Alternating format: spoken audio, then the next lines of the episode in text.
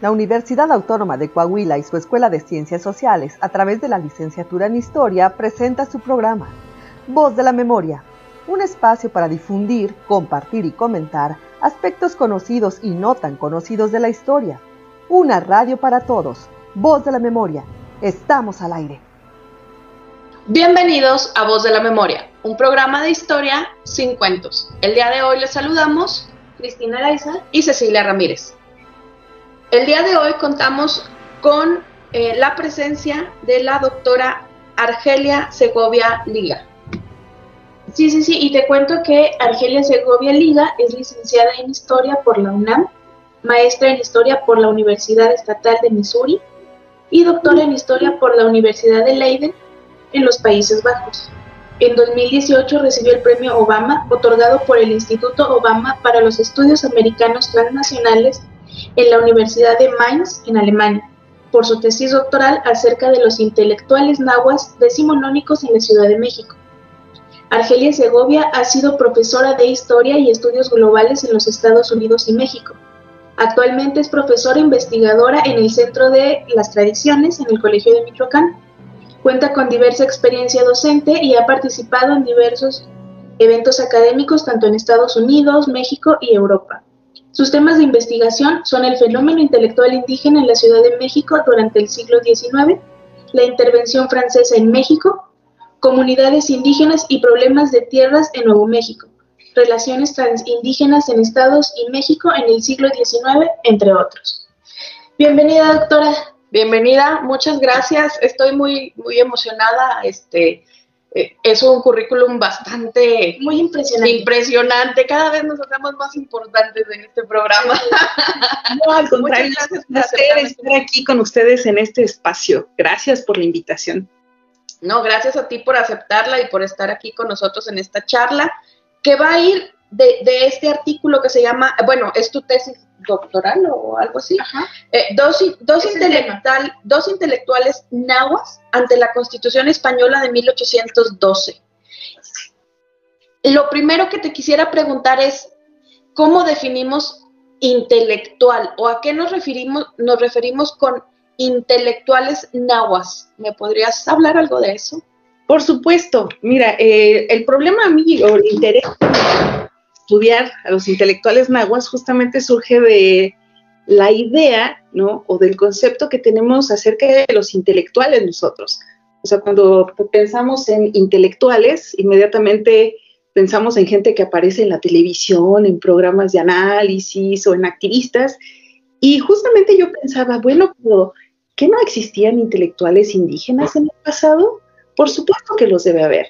Entonces, con base en muchas lecturas, eh, llegué a la conclusión que en efecto existen intelectuales nahuas, que las nahuas son eh, los mal llamados aztecas, ¿no? En el siglo XIX, en la Ciudad de México. Y bueno, ¿quiénes son o cómo definimos a estos intelectuales? Es ah, personas que son completamente conscientes del conocimiento que ellos poseen acerca de su grupo, sus tradiciones, su identidad colectiva, y que justamente como saben y reconocen el poder que tienen para transmitirlo, lo transmiten a otras generaciones y no solo eso, sino que lo usan a favor de el grupo a quien pertenece. Esa es una definición muy cortita de lo que es un intelectual, alguien que tiene cierto conocimiento y que es completamente consciente que este conocimiento lo puede uh, usar para transformar. Entonces, estos son los intelectuales nahuas en el siglo XIX. ¿Qué, qué papel eh, desempeñan en, esta? Porque hablas tú de, la constitución de, de 1812. Eh, ¿Qué papel es el, que, juegan estos intelectuales y quiénes son? ¿Cómo, ¿Cómo es que llegan a formarse como intelectuales? Creo que sería lo siguiente, ¿no?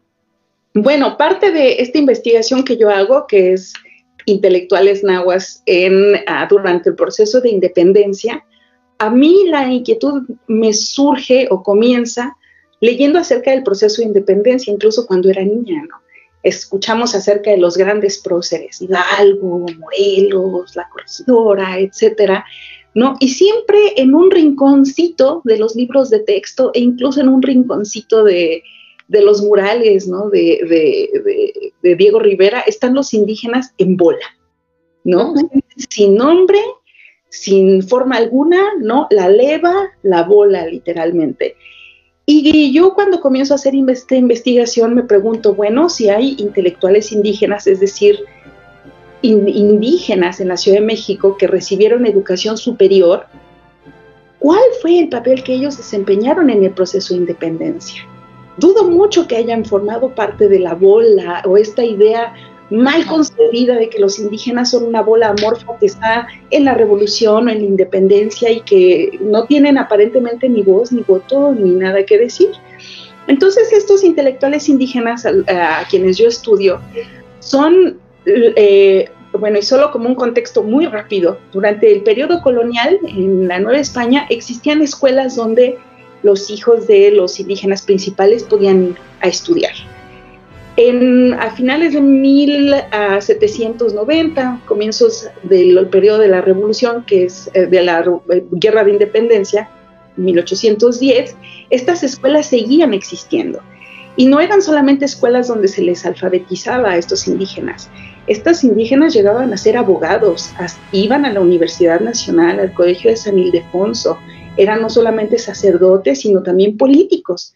Y entonces, buscando en los archivos, los encuentro, ¿no? Encuentro nombres como Faustino Galicia Chimalpopoca, eh, Pedro Patiño Istolinque, eh, Mendoza y Moctezuma, eh, Juan de Dios Rodríguez Puebla, que además, quien además fue diputado ¿no? y director del Colegio de San, de San Gregorio, en la Ciudad de México, que era un colegio meramente indígena.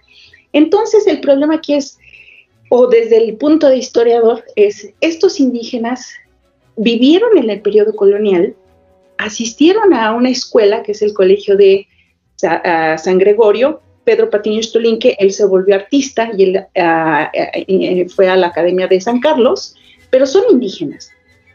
Y se gradúan y entonces ellos, ¿cómo van a vivir el proceso de independencia? ¿Qué es lo que van a hacer? Esa era la gran pregunta. Eh, bueno, disculpe que me, que me regrese tal vez un poco, pero ¿qué pasaba antes de la conquista? Porque menciona que ellos se formaban en San Carlos, en San Ildefonso, pero antes de que estas universidades llegaran a lo que ahora es territorio mexicano, ¿dónde se formaban ellos y cómo se les llamaba? Porque entiendo que no utilizaban esta palabra de intelectual o, o sí se utilizaba. No, bueno, en el periodo de Mesoamérica, antes de la llegada de los españoles, antes de la, de la eh, conquista, ya existían intelectuales, que es algo que también manejo en mi investigación, ¿no? Las parteras, por ejemplo, o mal llamadas o conocidas actualmente como parteras, en realidad eran intelectuales. Y volvemos al, al punto uno.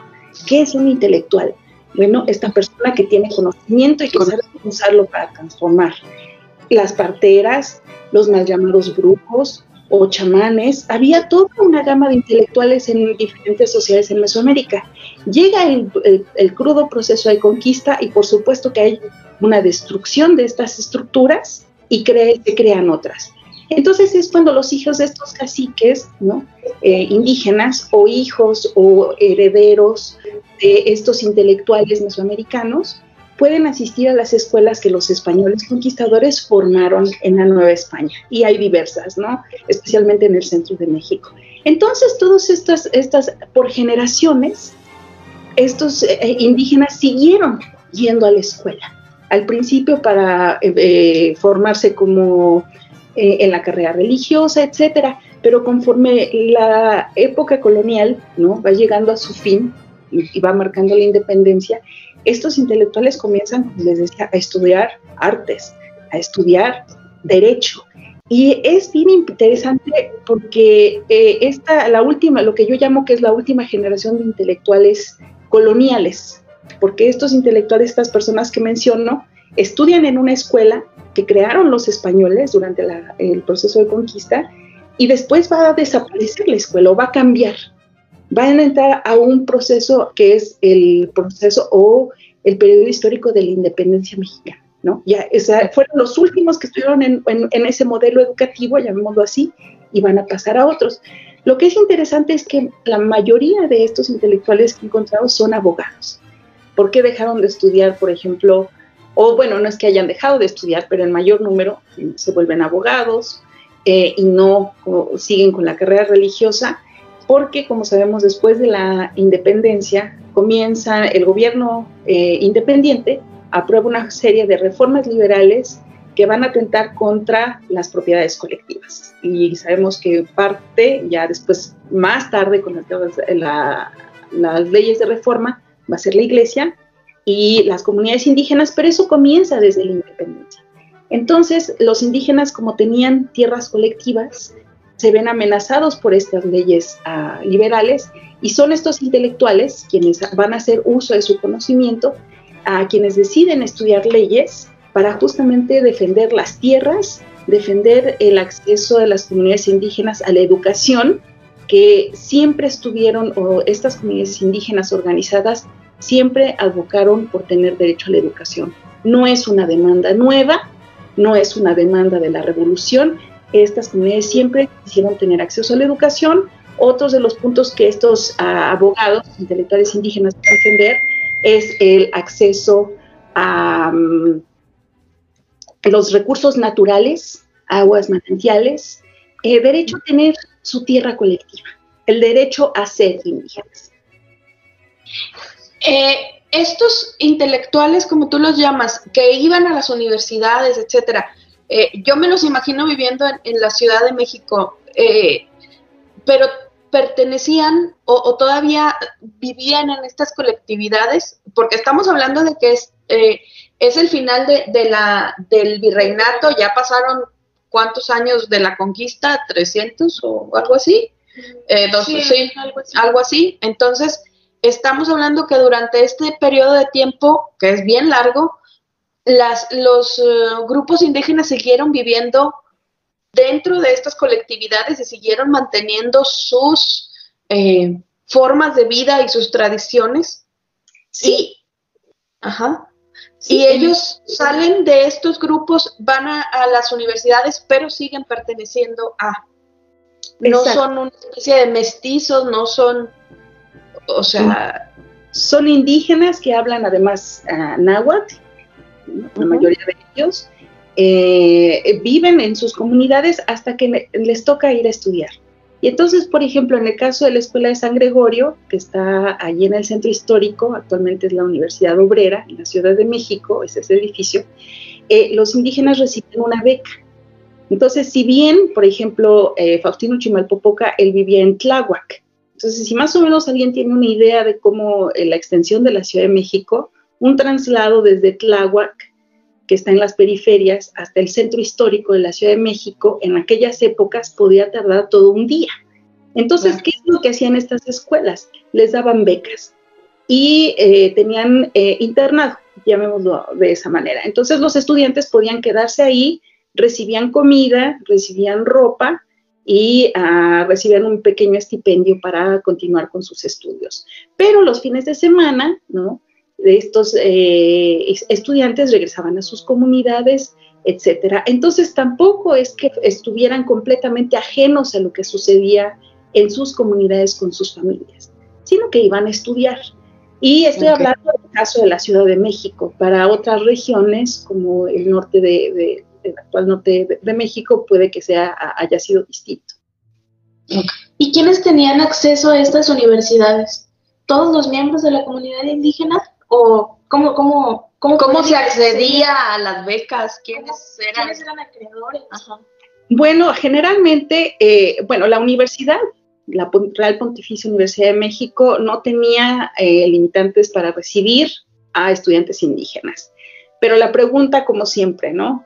recordemos los problemas de clase, exactamente. ¿Quiénes llegaban, ¿no? A la Universidad Nacional, bueno, no la Universidad Nacional, a la Pontificia, o quienes tenían acceso al colegio de San Gregorio, que era el colegio indígena por excelencia, o a San Ildefonso, ¿cómo reciben las becas? Bueno, generalmente eran hijos de eh, miembros indígenas de esta nobleza añeja, ¿no? Muchos de los padres o de los abuelos decían que ellos habían sido eh, descendientes directos de los antiguos eh, reyes o, o nobles mesoamericanos. En otros casos, era por mérito, porque como bien ustedes mencionaron, ya el virreinato ya está llegando ¿no? a su fin, entonces había muchas formas que ya no funcionaban o muchas reglas, pero entonces lo que sucedía con ellos, que fue por ejemplo el caso de Pedro Patiño Stolinque, él recibe una beca por parte de la Academia de San Carlos porque él dice que eh, argumenta que tiene los, las habilidades, pero que necesita la ayuda económica. Se le hace un examen, la, Academia de San Carlos le hace un examen práctico de dibujo, me parece, y entonces se le da la beca. En el caso de otras personas, podría ser eh, algo similar, escribir una carta a, a, las escuelas diciendo que los chicos tenían aptitudes pero no tenían dinero y la escuela decidía de qué manera los examinaba y les proporcionaba esta beca, digamos. Entonces, la mayoría podemos decir que, que llegaba a estas escuelas eran descendientes o familiares de miembros nobles indígenas, pero había otros que tenían la oportunidad de estudiar por medio de estas ayudas económicas. Muy bien. Eh, ahora, yéndonos a, esto que, hablabas de, eh, estudian para ver las, eh, la atención de las necesidades de su comunidad y cómo van ellos viendo el cambio, cómo, cómo participan activamente ellos en este cambio, si sí si, participan activamente o no, porque luego también esa es una Ah, no sé si llamarlo como leyenda urbana o algo así, de que dicen, no, es que los indígenas no participaron activamente en los procesos de independencia, ¿no? Fueron los criollos los que eh, hacen todos estos procesos, bla, bla, bla. Sí es, no es, ¿qué nos puedes decir tú de esto? Sí, es sumamente activa, volvemos a lo mismo, ¿no? Tenemos la, idea de que estos indígenas son... Eh, como los murales de Diego Rivera, ¿no? Está enfrente el padre Hidalgo y atrás una bola de seres que no podemos identificar, pero sabemos que son indígenas, ¿no? Y sin identidad, y en realidad no. Eh, he encontrado que, por ejemplo, eh, estos, algunos de estos indígenas, una vez que llega el proceso de independencia, deciden entrar a la política. Y como son abogados, no. Entonces, alguien entra como regidor del ayuntamiento en la Ciudad de México para defender desde su posición el dinero que se le va a otorgar al Colegio de San Gregorio, que es el colegio indígena. Otro, eh, e, ese es eh, Pedro Patiño Istolinque, por ejemplo, que además era, artista y él decide entrar al ayuntamiento. Em, Juan de Dios Rodríguez Puebla fue miembro de la Cámara de Diputados, si no mal recuerdo, em, eh, representante del, del, estado de Durango, me parece, eh, y después se vuelve director de la escuela del Colegio de San Gregorio, todavía siendo una escuela indígena. Eh, Faustino Chimalpopoca, por ejemplo, abogado también de profesión, él se dedica a copiar muchísimos códices, porque recuerdan que este es el proceso de independencia, hay guerras, se están quemando los archivos, se están quemando las bibliotecas, y él se da cuenta que muchos documentos indígenas se están perdiendo y lo que él hace es copiarlos y traducirlos. Y muchas de las copias que tenemos de códices que ya no existen son las copias del señor Chimalpopoca. Y no solo eso, también se dedicó a defender a las comunidades indígenas para defender sus tierras ante el gobierno, no solamente en la Ciudad de México, ¿no? sino en otras regiones. Eh, Francisco de Mendoza y Moctezuma hace algo similar, pero si bien él no hace copia de los documentos eh, de códices, lo que él hace es defender eh, comunidades indígenas en contra de despojos de tierra, digamos, no solo en la Ciudad de México, sino también en Nuevo México, porque tenemos que recordar que esos territorios eran mexicanos. Eso es uno. Y por otro lado, por ejemplo, cuando ah, comienza el proceso, a darse el proceso de independencia, Pedro Patiño Stolinque, que es artista, hace una serie de dibujos para quejarse en contra del régimen español que está incrementando los impuestos para sostener unas guerras que eh, España tiene en Europa para solventar a la corona y que al final estos impuestos los están pagando los indígenas en México. Y entonces Pedro Linke lo que hace es una serie de dibujos quejándose en contra del régimen español. Por supuesto, bueno, no hay documentos que lo atestiguen como tal, pero uno infiere que lo regañaron los directivos de la Academia de San Carlos, porque era una academia la Real Academia de San Carlos, lo regañan y él entonces desaparece un momento, deja de dibujar, se dedica a la política, pero después regresa, ¿no? Igual para quejarse de lo que está haciendo el rey. Entonces, no es gente que esté en el anonimato, sino que es gente que aparece en los documentos. Tiene nombres, apellidos, rostros, filiaciones, miedos. Además, uno cuando lee, están escribiendo estos indígenas intelectuales, cómo están defendiendo las tierras, se nota que ellos están ante este proceso histórico donde no saben qué va a pasar.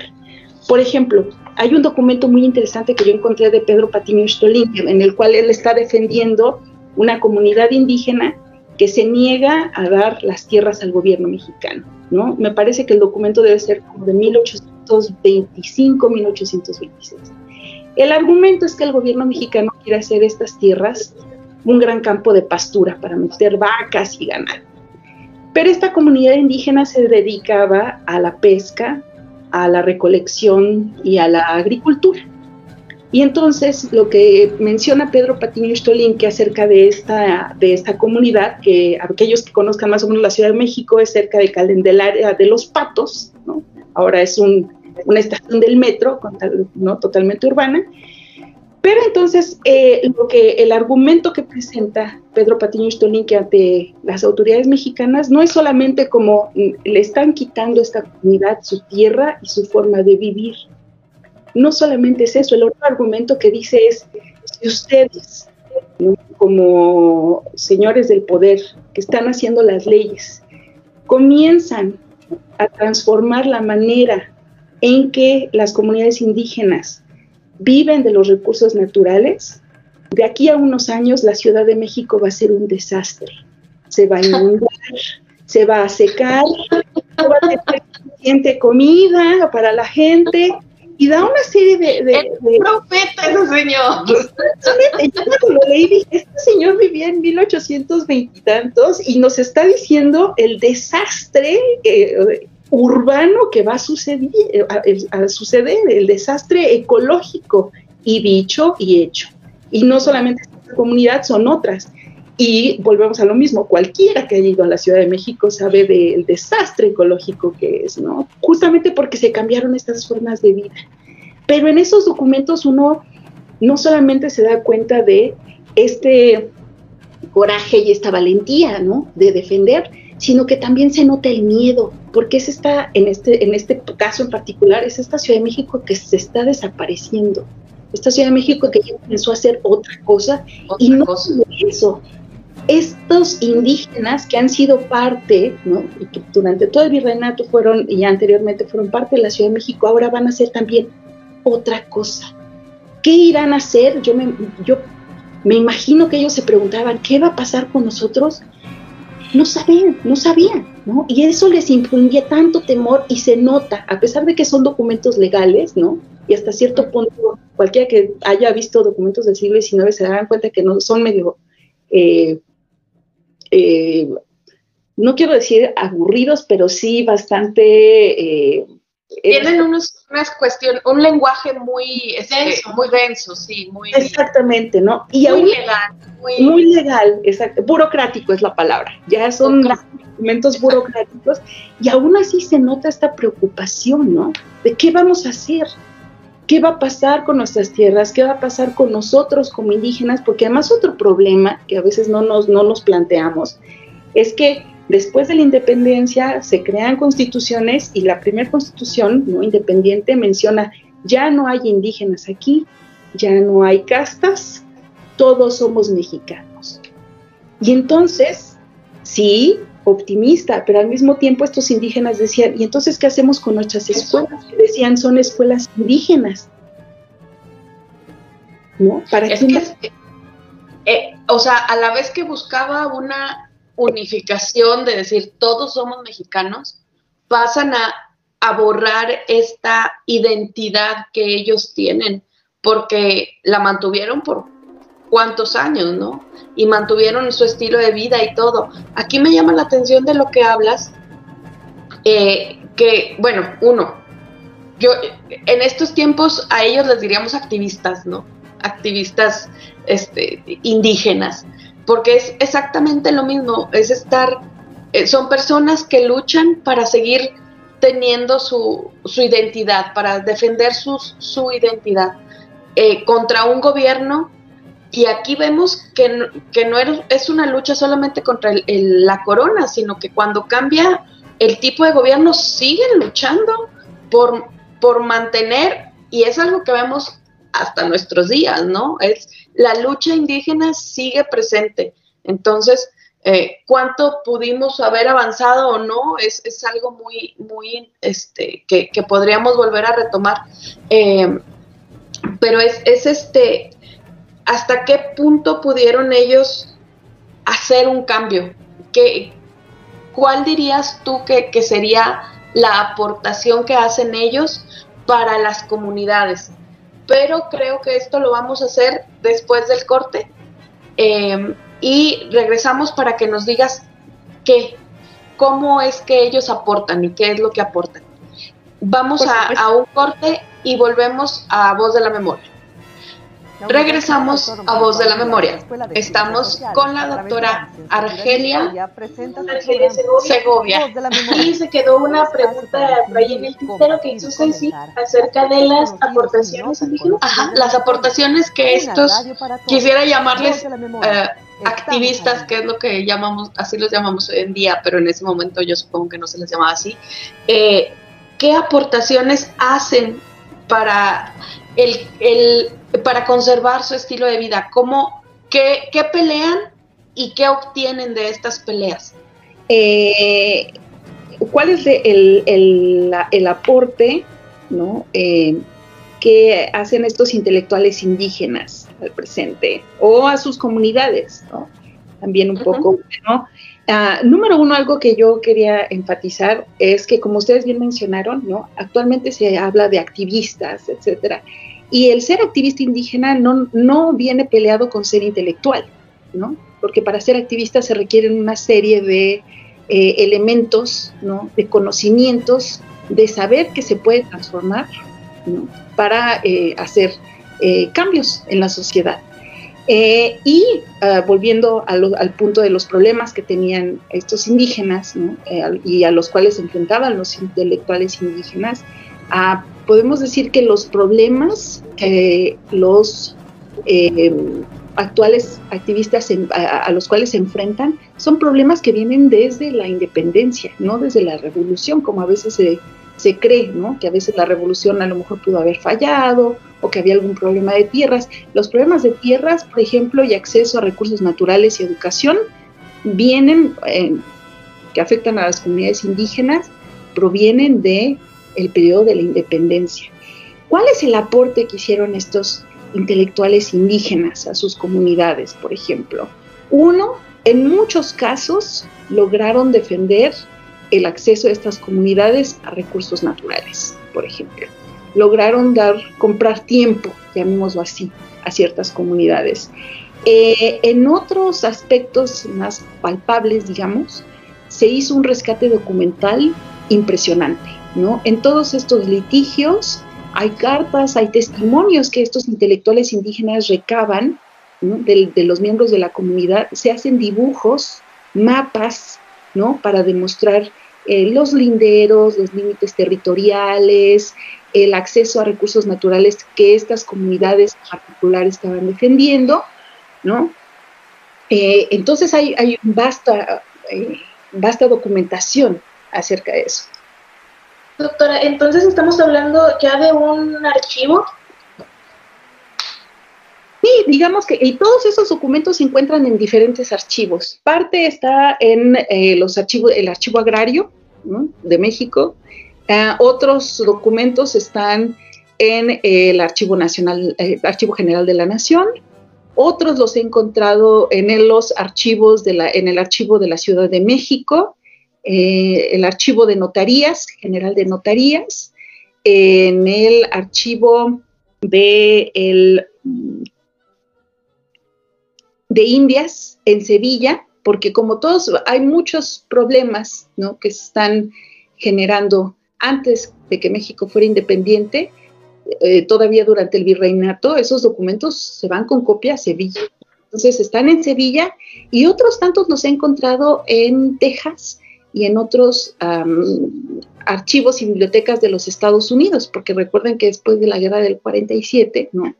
con mucha inestabilidad, mucha eh, producción documental sale del país. ¿Y ellos no tenían dentro, de su, dentro de su comunidad un lugar para, para el resguardo de estos documentos? Generalmente lo que yo he notado es que estas comunidades indígenas, por ejemplo, si tenían títulos de tierras, etcétera, realmente había una gran confianza en las autoridades y generalmente daban una copia de estos títulos de tierras al archivo nacional, lo que ahora es el Archivo General de la Nación. Entonces, eh, y ahora otro, otro elemento que me parece importante mencionar aquí, que podemos ver la diferencia entre estos intelectuales indígenas y los activistas contemporáneos. Estos intelectuales indígenas tenían mucha fe en las instituciones, por eso se hacen abogados, porque creen que con base en escritos, peticiones, testimonios, litigios, se va a lograr las cosas. Lo que yo observo revisando todos estos documentos que los intelectuales escriben es que con el tiempo, ¿no? Van perdiendo fe en el Estado y las instituciones. Hasta que llega un momento en el que, como ustedes dicen, se vuelven activistas y entonces deciden tomar ¿no? acción en sus propias manos. ¿Cuál, cuál sería el, porque ah, mencionas, eh, mencionaste a, un, eh, a uno de estos personajes que se apellida Puebla, eh, no me acuerdo del nombre. Rodríguez Puebla. Exacto, Francisco Rodríguez Puebla, que, que forma parte de la Diputación. Sí. ¿En qué momento o hay algún momento en el que entren más ah, indígenas a, la a, las diputaciones o a, cargos de, poder público o, se queda en personajes específicos? Yo me imagino, porque además todo, recordemos que los historiadores trabajamos con documentos y lo que tenemos en términos de documentos, como dijeran algunos, es un 1% de la historia, ¿no? Es muy poquito. Entonces, a los, aquellos que aparecen en los documentos, sí hay algunos otros indígenas, sí hay, sí hay más. Yo menciono a Juan de Dios Rodríguez Puebla porque fue alguien que generó muchísimos documentos. Estuvo en la Secretaría de Relaciones Exteriores, me parece, en la Diputación de Durango. Estuvo tan activo que es eh, imperdible, es, es, imposible ignorarlo. Pero no fue el único, fueron varios. Entonces sí hay gente que se, que, eh, indígenas intelectuales que llegan a las esferas políticas porque durante este periodo de cambio, vuelvo a repetir, ellos creían que sí era posible transformar a través de las vías institucionales. Y qué mejor manera de hacerlo eh, que estando dentro de ellas. Claro, eh, porque sí, lo, que mencionas es que, ellos creen en, las instituciones todavía, porque a pesar de, todo, a pesar de los pesares, ahora sí, estas instituciones son los que les permiten la formación, ¿no? Eh, que les dan esta, esta instrucción, eh, podríamos llamarla pública, en donde ellos pueden acceder a, formarse como abogados o como artistas este, para poder eh, seguir esta línea. Eh, la, formación de que viene desde... ¿De, dónde se origina esta formación de, los intelectuales indígenas? Porque no viene precisamente de las academias españolas como San Carlos y San Ildefonso, que llegaron en un momento eh, determinado, pero, pero estos saberes ya se venían recogiendo de, de muchos, mucho tiempo atrás. ¿Dónde se concentraban estos saberes? Ah, ¿Dónde se formaban? Por supuesto, los intelectuales eh, indígenas del siglo XIX no nacen del, virreinato, ¿no? Eh, las culturas mesoamericanas, en especial los nahuas del centro de México, en específico en la Ciudad de México, tenían un alto aprecio por la educación y la, instrucción. ¿no? Eh, tenemos que recordar que los antiguos nahuas tenían, antes de la invasión española, tenían dos instituciones educativas, ¿no? El Calmecac y el Calpuni, ¿no? El Calmecac era la escuela de, donde los nobles asistían, eh, eh, y el Tepochcali, perdón, no el Calpuni, el Tepochcali, que era donde asistían los chicos ¿no? que iban a ser guerreros y también había instituciones para eh, la educación de las mujeres. Entonces, el, aprecio por la educación, la instrucción, es también un elemento mesoamericano. Cuando se lleva, a cabo la invasión española, los españoles, por supuesto, traen otro, otra concepción acerca de lo que es la educación y lo que sucede es que los españoles necesitaban estos intelectuales mesoamericanos para controlar y administrar la población recientemente conquistada. Entonces lo que sucede es que los españoles comienzan a integrar en, sus nuevas escuelas, generalmente eh, religiosas, a estos hijos de nobles indígenas. Entonces, el interés que existe por la educación en las comunidades indígenas no fue algo nuevo, ¿no? Tiene sus orígenes en, eh, las sociedades mesoamericanas. Yo menciono el caso del Calmecac y del Tepochcali porque estamos hablando de los nahuas, pero en otras eh, sociedades indígenas de otras áreas también tenían sus, sus centros de, de, conocimiento. O sea, se pierden esas instituciones, pero la gente que hace que esas instituciones sirvan, los intelectuales pasaron ¿no? del Calmecac, por ejemplo, al, Colegio de Santiago de Tlatelolco, en la Ciudad de México. Después al Colegio de San Gregorio. Y estos son procesos de siglos, ¿no? No se da de un momento a otro. Pero a lo que voy es de que estos indígenas no son resultado de virreinato, son resultado de una tradición de larga duración.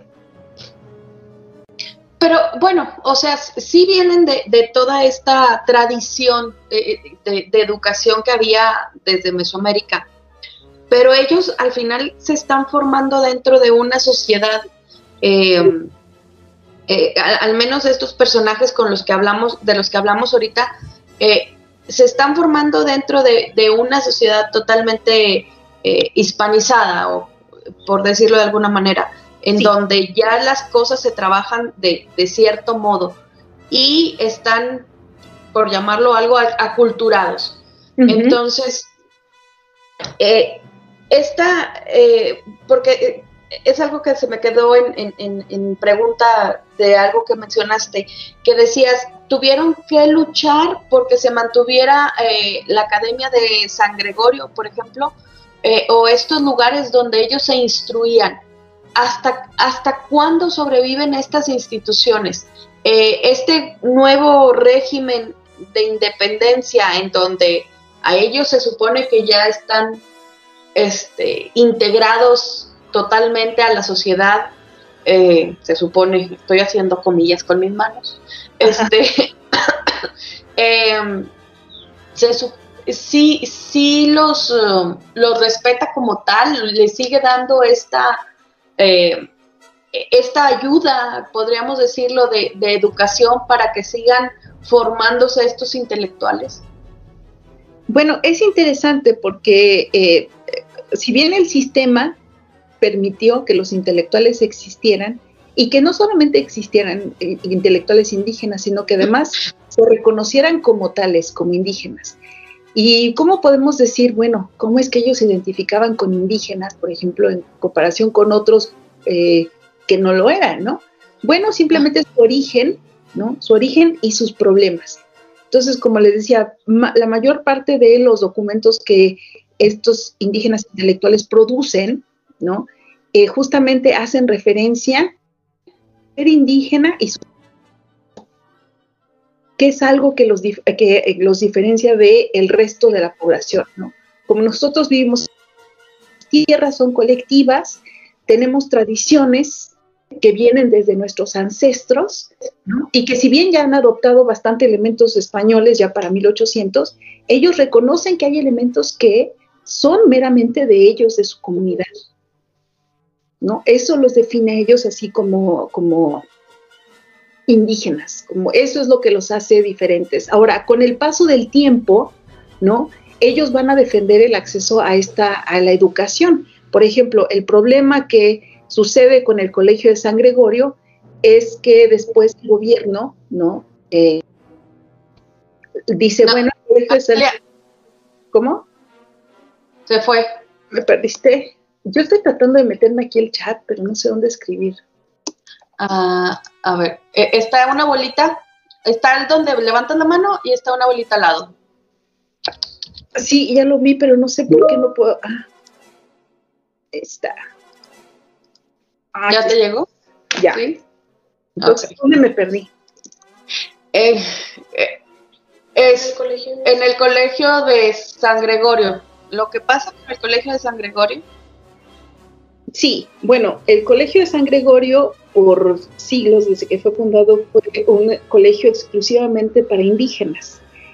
Después, cuando llega la independencia, el colegio dice va a ser para mexicanos, porque recuerden que entonces Ajá. indígena desaparece. Pero entonces el problema es eh, que es una de, las demandas que hacen estos intelectuales nahuas es, pero entonces, ¿qué tipo de educación vamos a recibir en esta escuela? Si nos van a mezclar ya todos, ¿no? Chile, mole y dulce. Y, y al decir eso me refiero a diferentes necesidades, ¿no? La, la, necesidad de un mestizo no era la misma, la de un indígena no era la misma, la de un, un criollo, por ejemplo. Y que ahora el gobierno decía, bueno, todos entran ahí a la escuela y los, y los intelectuales indígenas se cuestionaban, bueno, pero entonces vamos a seguir tomando lengua indígena, porque ellos tenían, en esta escuela aprendían o náhuatl o, otomí. Ok. Entonces, por supuesto que, porque a ellos tomar esa esas clases era útil, porque eran miembros de las comunidades indígenas, pero a lo mejor para un mestizo no lo eran. Entonces, hubo muchas reformas en los, en los planes de estudio y, y estos intelectuales se quejaban ¿no? ¿Cómo es posible, ¿no? Que, se les ponga juntos a los estudiantes. Ahora, ¿hay algún documento donde, por ejemplo, me parece que es Juan de Dios Rodríguez Puebla, se queja que ya que el Colegio de San Gregorio se hizo abierto para los mexicanos, los mestizos les hacían burla a los, a los estudiantes indígenas. Se burlaban de ellos ser indios, con guaraches, etcétera. Entonces, también el problema que se genera con esto, con esta idea de igualdad, más no de equidad, ¿no? Es que sufren un alto grado de discriminación. Y algo que va a aparecer después en los, en los documentos que estos intelectuales nahuas van a escribir ¿no? al gobierno haciendo peticiones es, es que sufrimos de discriminación. ¿no? Los chicos que van a la escuela sufren bullying, ¿no? pongámoslo así, se burlan de ellos y eso eh, afecta a su desempeño y su rendimiento escolar. Entonces nos damos cuenta que todos estos problemas también son muy añejos. Pues sí, eh, eh, seguimos más o menos teniendo los mismos problemas de, bueno, seguimos, siguen los, los, indígenas en estos problemas, pero entonces ellos con esta nueva forma de gobierno pierden o sea, siguen teniendo derecho a la educación, pero con estos problemas de, discriminación o de, molestia que hay con, sus otros compañeros, eh, dejan o abandonan un poco la, educación. ¿Hay algún eh, alguna información que, hable acerca de, si hay deserción de, la, de estas escuelas o, o siguen no, yo no he encontrado algún documento que diga, ay, ahora ya no hay este, estudiantes indígenas, pero me imagino que la deserción se dio no solamente por lo que acabo de mencionar, ¿no? Discriminación y burla, sino que después las becas a las cuales hice referencia al comienzo, ¿no? Eh, que se daban a estos chicos indígenas con pocos recursos que querían estudiar, las becas entonces se crearon para todos los mexicanos, digámoslo así. Entonces se tenían que hacer peticiones escritas donde tal vez, ¿no? Eh, algún mestizo tenía mejores eh, recursos o, capital social, digámoslo así, para escribir una carta en comparación de un indígena. Entonces yo creo que en términos reales sí hubo una gran deserción de gente que, indígena que dejó de ir a, la escuela o que no pudo tener la oportunidad de asistir a estas escuelas. Ahora, el otro problema que tenemos en términos de análisis o de información en documentos históricos es que después de la independencia, como todos son mexicanos, Si hay estudiantes indígenas o, con un contexto indígena que asisten a la escuela, ellos ya no lo mencionan, ellos solamente mencionan soy mexicano. Al final no les favorece, ¿no? El hecho este de, de, borrarlos o, bueno, sí, es que los borran. Al momento de, esta unificación de todos somos mexicanos, borran estas identidades propias de, cada ah, grupo social, por llamarlo, no, no sé. Sí. Y, no les favorece. No, no favorece, eh, a ellos no les va, no les va a favorecer. la independencia tampoco les va a favorecer este nuevo em, concepto legal y jurídico de igualdad, porque volvemos a lo mismo, la igualdad no es lo mismo que la equidad. Claro. La igualdad es tomar a todos igual y la equidad es darle a cada uno lo que necesita y en términos sociales, ¿no? Lo que necesita para tener un pleno desarrollo. Y fue ahí justamente donde falló la independencia. Entonces, estas eh, leyes no provenían de equidad a las comunidades indígenas, que entonces comenzaron a tener rezagos educativos, rezagos en acceso a recursos naturales, ¿no? Además de que, como yo les mencionaba en, el ejemplo del documento este de, las tierras, donde Patiño Istolín que decía que la Ciudad de México va a ser un desastre, aunado a que estas comunidades indígenas experimentaron un cambio en su estilo de vida. Fueron muchísimos cambios que al final, ¿no? O si lo ponemos como en una balanza, los pusieron en grandes desventajas sociales y económicas. Y estas necesidades de las que habla y situaciones de discriminación en las escuelas, ¿Ante quién se reportaba? Es muy interesante porque hay ah, algunas cartas donde ellos se quejan directamente al presidente, se quejan con Vicente Guerrero. Entonces ellos ah, van como que van escalando en su, en su número de, en su nivel de queja. Primero se quejan ante la junta de profesores, después se quejan ante los directivos de la escuela y tal parece que no les hacen caso y entonces mandan una carta al presidente. ¿Y qué pasaba con los cabildos? ¿Qué función tenían? Los cabildos tenían más bien en términos educativos, ¿no? Porque a lo mejor la pregunta va más por por qué no se dirigían a los cabildos o a los ayuntamientos. Más bien en los términos educativos ellos se dedicaban a administrar eh, los recursos eh, monetarios. Ok, era meramente administrativo. Sí, no tenían acceso ni al plan de estudios, ni a cómo eso era directamente con las, con las autoridades de la escuela, pero como no les hacían caso, se iban al presidente, ¿no? ¿Por qué no? Claro, total. ¿Y, el presidente les da alguna respuesta? ¿Alguien les da alguna respuesta? No tengo yo el documento que diga que recibieron una respuesta. Y ese es otro gran problema con los documentos del siglo XIX, ¿no? Todo el mundo cree que, que no digo que los documentos coloniales estén en peligro, pero eh, solamente esto es así como un, un, tip, ¿no? Los documentos de eh, la coloniales están escritos en un papel de muy alta calidad. Los documentos del siglo XIX mexicano están escritos en un papel muchísimo más económico, con una calidad muy baja. Muchos de nosotros como historiadores les llamamos el famoso papel cebolla, ¿no? Ajá. Eh, y entonces muchos de esos documentos se echan a perder muy rápido. Desaparecen. Uno podría creer, si no trabaja con archivos, que, uy, debe haber miles de documentos del siglo XIX. No, porque el papel era malo y se echa a perder. Entonces yo no sé si hay una, respuesta y no te puede decir, ah, no, es que no, no les contestó el señor presidente, pero se perdió porque el papel era muy malo y después hubo muchas guerras, ¿no?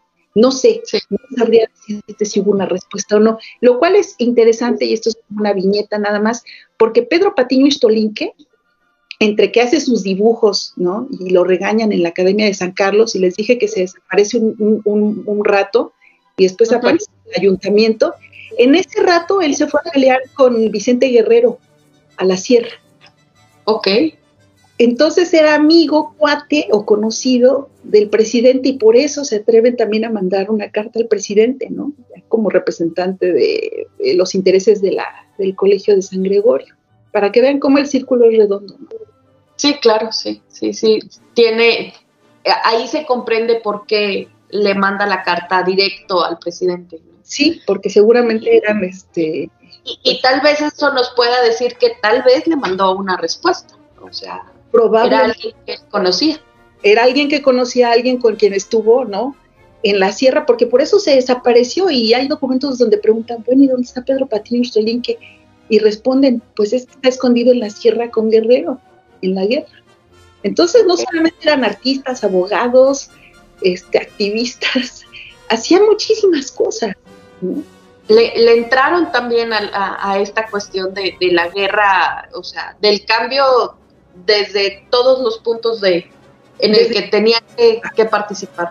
Desde todas las trincheras posibles. Esto ¿no? Hay también algún documento donde, por ejemplo, Juan de Dios Rodríguez Puebla, este gran político, ¿no? indígena, después se vuelve director del Colegio de San Gregorio, y hay un documento donde narra que durante la guerra del 47, cuando llegan los norteamericanos a la Ciudad de México, él agarra las armas y pone a los chicos del Colegio de San Gregorio a defender no solamente la escuela, sino la biblioteca, para que no oh. entren los americanos a sacar los documentos indígenas que todavía estaban ahí. Entonces es gente de armas tomar. Sí, sí. No son Están dispuestos de escritorio. Claro. Pues, eh, eh, doctora, te agradecemos mucho que, hayas estado con nosotros. Este tema se me hace súper innovador. Eh, creo que, es un tema que nunca había visto que, se tratara de, desde los indígenas, desde la intelectualidad y, cómo es que se van formando y, y aportan a, los cambios que hay en México. Eh, te agradecemos mucho que hayas estado con nosotros, que nos hayas regalado tu tiempo y tus conocimientos eh, y esperamos seguir eh, en contacto y que estos temas se sigan tratando desde esta perspectiva. No, al contrario, muchísimas gracias por la invitación. Para mí fue un placer compartir un poquito de lo que hago y esperando que sea útil y que invite siempre a la reflexión. Doctora, pues igualmente muchísimas gracias por su tiempo, por su disposición, pero sobre todo, de verdad, muchas gracias por esta nueva visión que nos regala de los de la comunidad indígena. Como menciona Ceci, también para mí es algo nuevo, nunca lo había pensado de esta manera, pero es muy interesante. Muchas, muchas gracias, doctora. Eh, también para todos los que nos escuchan, agradecer su tiempo y recordarles que nos pueden escuchar todos los miércoles por Radio Universidad en el 104 de FM e invitarlos a todas nuestras redes sociales, Twitter, Facebook, YouTube, Spotify. La Escuela de Ciencias Sociales presentó Voz de la Memoria